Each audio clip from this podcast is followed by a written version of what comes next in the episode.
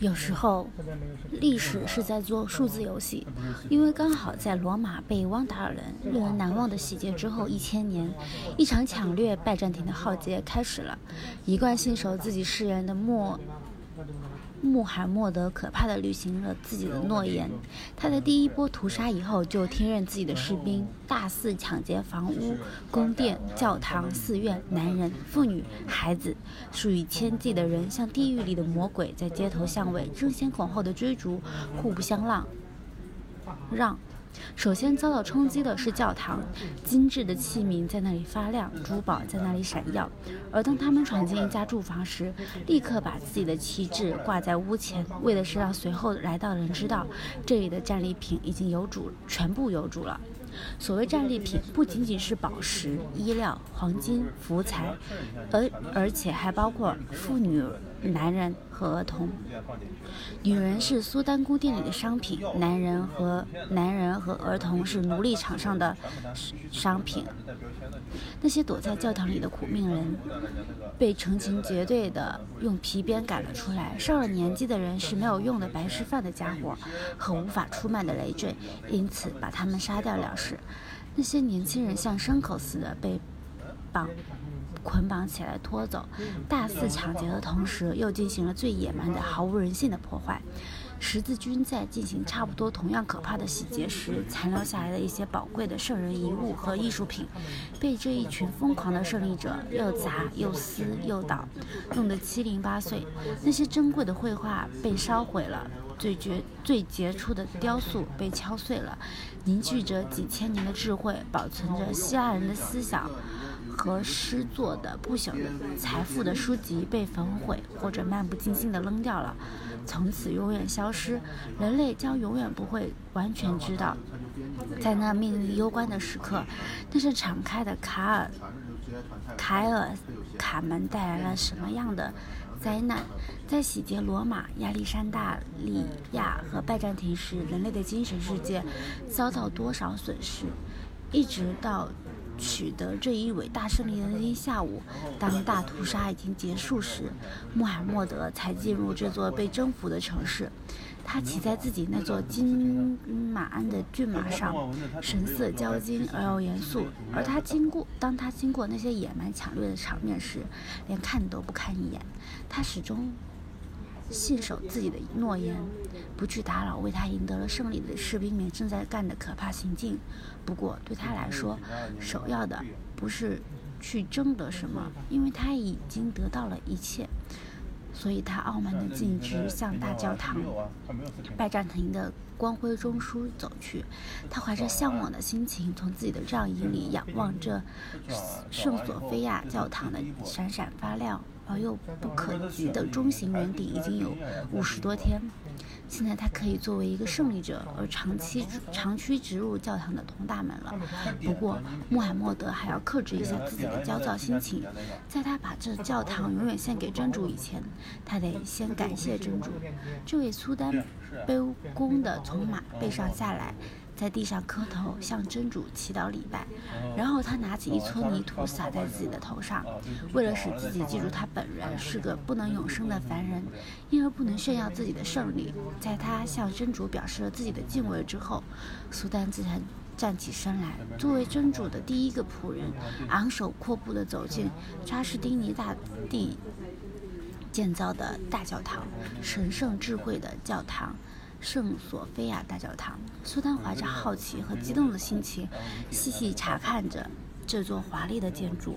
高高的穹穹顶，金光发亮的大理石和马赛克，精致的弧形门拱，在黄昏中显得格外明亮。他觉得这座用来祈祷的最杰出的宫殿，不是属于他自己的，而是属于他的真主。于是他立刻吩咐人叫来一个伊玛目。让他登上布道坛，从那里宣讲教主穆罕默德的信条。此时，这位奥斯曼是这位奥斯曼土耳其君主面面向麦加，在这基督教的教堂里向三界的主宰者真主做了第一次祷告。第二天，经工匠们就得到了任务，要把。啊好吧，坏了。韩德尔的复复活。一七三七年四月十三日下午，乔治·菲特勒·韩德尔的仆人坐在布鲁克大街那幢房子底层的窗户前，干着一件稀奇古怪的事。他方才发现自己备存的烟叶已经抽完，有点恼火。本来他只要走过两条大街，到自己女朋友多利的小杂铺去一趟，就能弄到新鲜的烟叶。可是现在他却不敢离开这栋房子，因为主人那位音乐大师正在盛怒之下，他感到害怕。乔治·菲特勒·韩德尔从排练完毕回家时，就已怒气冲冲，满脸被涌上来的血涨得通红，两边的太阳穴上。站着粗金七青筋，砰的一声关上屋门。此刻，他正在二楼二层楼上急躁地走来走去，走来走去，震得地板嘎嘎直响。仆人在楼底下听得清清楚楚。当主人这样怒不可遏的时候，仆人对自己的职守是绝对不能马虎的。于是，仆人只好干点别的事来消消遣。这会儿，他不，他不是喷出一小圈一小圈漂亮的烟蓝色烟雾。而是从自己短短的陶瓷烟斗里吹着肥皂泡，他弄了一个小罐的肥皂水，自得其乐的从窗口上街上吹去一个又一个五光十色的肥皂泡。路过的行人停下脚步，高兴地用手杖把这些彩色的小圆泡一个又一个地戳破，一边笑着挥挥手，这一点都不感到奇怪。因为在布鲁克大街的这幢房子里，什么事都可能发生。有时候，突然会在深更半夜里，从这里传出吵闹、吵闹的旅馆键琴声；有时候，能从能听到女歌唱家在里面嚎啕大哭，或者抽泣呜咽。如果那个暴躁易怒的德国人向他们大发雷霆的话，因为他们，因为他们把一个八分之一音符唱得太高或太低，所以对格罗斯文诺住宅区的街坊来说，这幢布鲁克大街二十五号房子长久以来简直就像疯人院。仆人默默地一刻不停地吹着彩色的肥皂泡。过了一阵子，他的技术有明显的长进。这些光洁的小泡个儿越来越大，表面越来越薄，飘得越来越高，越来越轻盈。甚至有一个小炮已经越过大街，飞到了对面那栋房子的二层楼上。突然之间，他吓了一跳，因为整幢房子被沉闷的一击震动起来，玻璃窗格玻璃窗咯咯作响，窗帘晃动着。一定是楼上有件又大又重的东西掉在摔倒在地上了。仆人从座位上跳将起来，急急忙忙顺着扶梯跑到楼上主人的工作室。主人工作时坐的那张软椅是空的，房间里也是空的。正当仆人准备快步走进卧室去时，发现韩德一动不动地躺在地板上，两眼睁开着，目光呆滞。仆人一怔，站着愣住了，只听到沉着而又困难的喘气。身强力壮的主人正仰躺在地上呻吟，或者说短暂的喘息，呼吸愈来愈弱。受惊的仆人想，他要死了。于是赶紧跪下身去急救半昏迷的主人。他想把他扶起来，弄到沙发上去。可是这位身材魁梧的主人实在太重了，只好先将那条勒着脖子的围巾扯下来。憋气的呼噜声也就随即消失了。主人助手克里斯托夫·史密斯从楼上走上来。他是为了抄录几首咏叹调刚到这里来的。他也被那跌倒在地的沉闷声音吓了一跳。现在他们两个人。们把这个沉重的大汉抬到床上，他的双臂软弱无力地垂下来，像死了似的。帮他躺好，垫高头部，把他的衣服脱下来。史密斯用命令的口吻对仆人说：“我跑去找医生，你在你给他身上洒些凉水，一直到他苏醒过来。”克里斯托弗·史密斯没有穿外套就走，时间非常紧迫。他急匆匆地顺着布鲁克大街向邦特大街走去，一边向所有的马车招手。可是这些神气十足的马车依然跑着小步，慢悠悠地驶去，而根本不理睬这个只穿着衬衫、气喘吁吁的胖男人。最后，终有一总算有一辆马车停了下来，那是钱多斯马老板啊老爷的马车夫认出了史密斯。史密斯忘记了一切礼节客套，一把拉开车门，对这个公爵大声说道：“韩德快要死了，我得赶紧去找医生。”他知道公爵酷爱音乐，是他爱来的这位音乐大师的挚友和最热心的赞助人。公爵立刻邀他上车，几匹马连着猛吃了几鞭。就这样，他们把詹姆斯戴詹金斯大夫从他在弗里特大街的寓所里请了出来。当时他正忙着化验小便，但他立刻和史密斯一起乘着自己那辆轻便的双人双座马车来到布鲁克大街。马车行驶途中，韩德尔的助手绝望地抱怨着说：“是那么多的忧虑烦恼把他摧垮的，是他们把他折磨死的。这些该死的歌手和烟民，这些下流的吹捧者和吹毛求疵的挑剔者，全是一帮讨厌的蠢虫。”为了挽救剧院，剧院，他在这一年里创作了四部歌剧。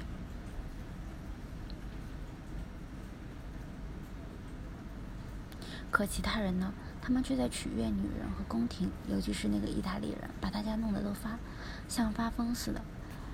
这个该死的严灵，这头发着颤音吼叫的猴子，唉，他们是怎么对付我们好心肠的韩德啊？他把自己的全部积蓄都献了出来，整整一万英镑，可是他们却四处向他逼战，要把他置于死地。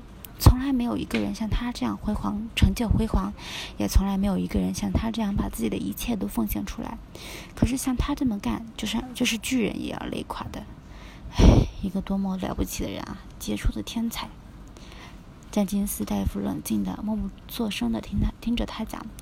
当在他们走进寓所以前，医生又吸了一口烟，然后从烟斗里咳出烟灰，问道：“他多大年纪了？”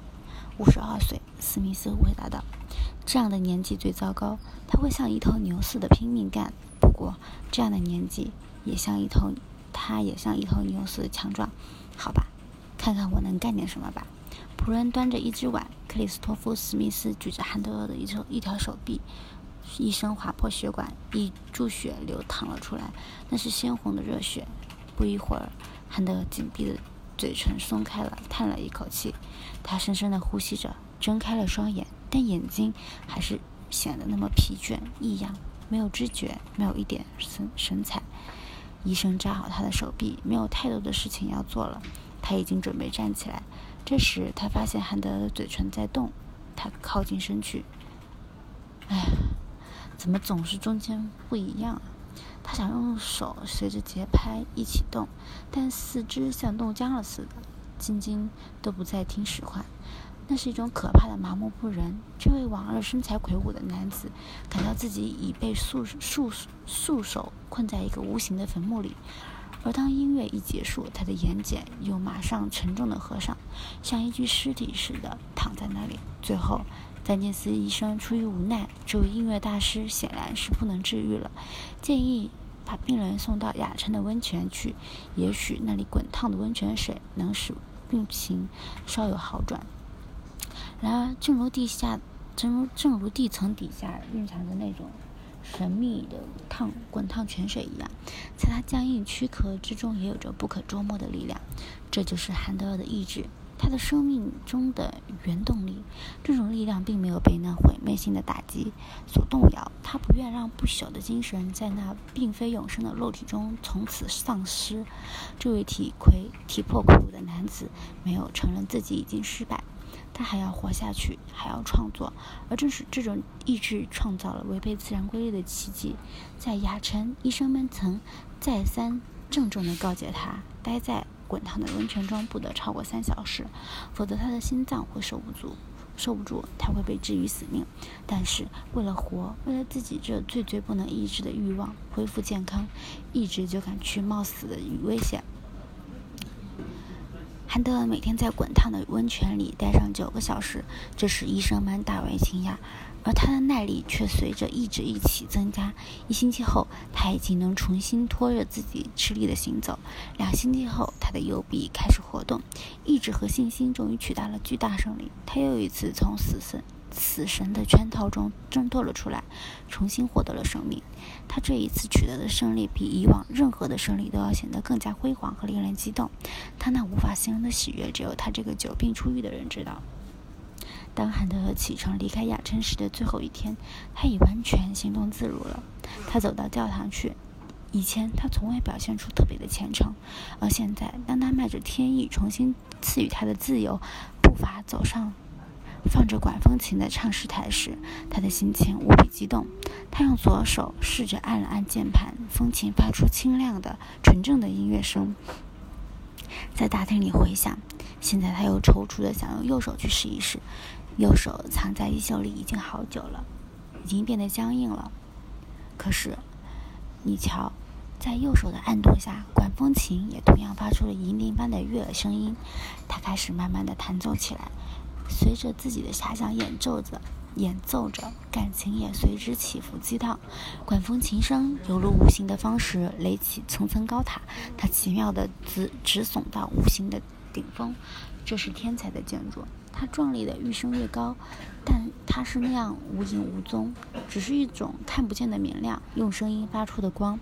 一些不知名的修女和虔诚教徒在唱诗台底下细心偷听，他们还从未听到过一个凡人能演奏成这样。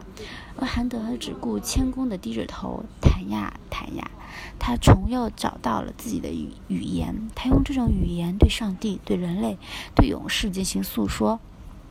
他又能弹奏乐器和创作乐曲了。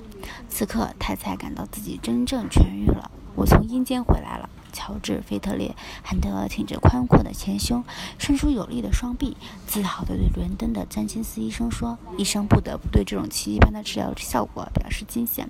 这位恢复了健康的人又毫不迟疑地全身投身到全力投身到工作中去了。”他怀着如痴如狂的工作热情和双倍的创作欲望，原来那种热于愤怒的精神重又回到了这个五十三五十三岁的人身上。他痊愈的右手已经完全听他使唤。他写了一部歌剧，又写了第二部歌剧、第三部歌剧。他创作了大型清唱剧《扫罗》。在埃及的以色列人，以及小夜曲、诗人的冥想，创作的欲望就像从从长期长期积蓄的泉水中源源喷涌而不会枯竭。而时运不佳，卡罗琳王后的逝世断了演出。随后是西班牙战争爆发。虽然在公共场所，每人都有人聚集在那里高声呼号、唱歌，但是在剧院里却始终空空荡荡。于是剧院负债累累。这就是严寒的冬季，伦敦覆盖在冰天雪地之中，泰晤士河全冻住了，雪橇在亮晶晶的冰面上行驶，发出咔嚓咔嚓的声音。在天气这样恶劣的时节，所有的音乐厅。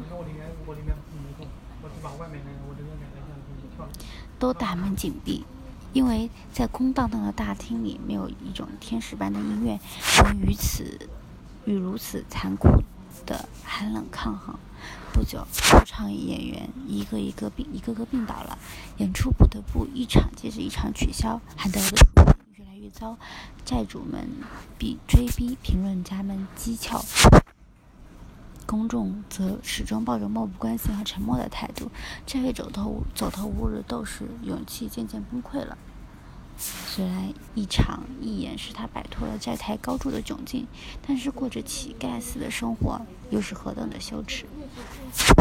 于是汉德日益离群所居，心情也越来越忧郁。早知如此，当年半身不遂，岂不比现在全身清醒更好？到了1740年，韩德重又感到自己是一个遭受打击而失败了的人，自己昔日的荣誉已成为了如沙和灰尘。虽然在艰难之中，他还整理着自己的早期作品，偶尔创作一些较小的作品。然而，那种巨流般的灵感早已枯竭，在他恢复了健康的身体内，那种原动力已不复存在。他，一个身居魁梧的人，第一次感到自己心力交瘁。K。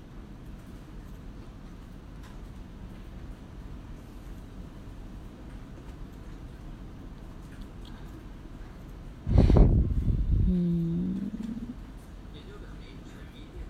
第二天，复活节的钟声还没有敲响，乔治·菲特利·韩德身上那具。不能永生的躯壳终于死去了。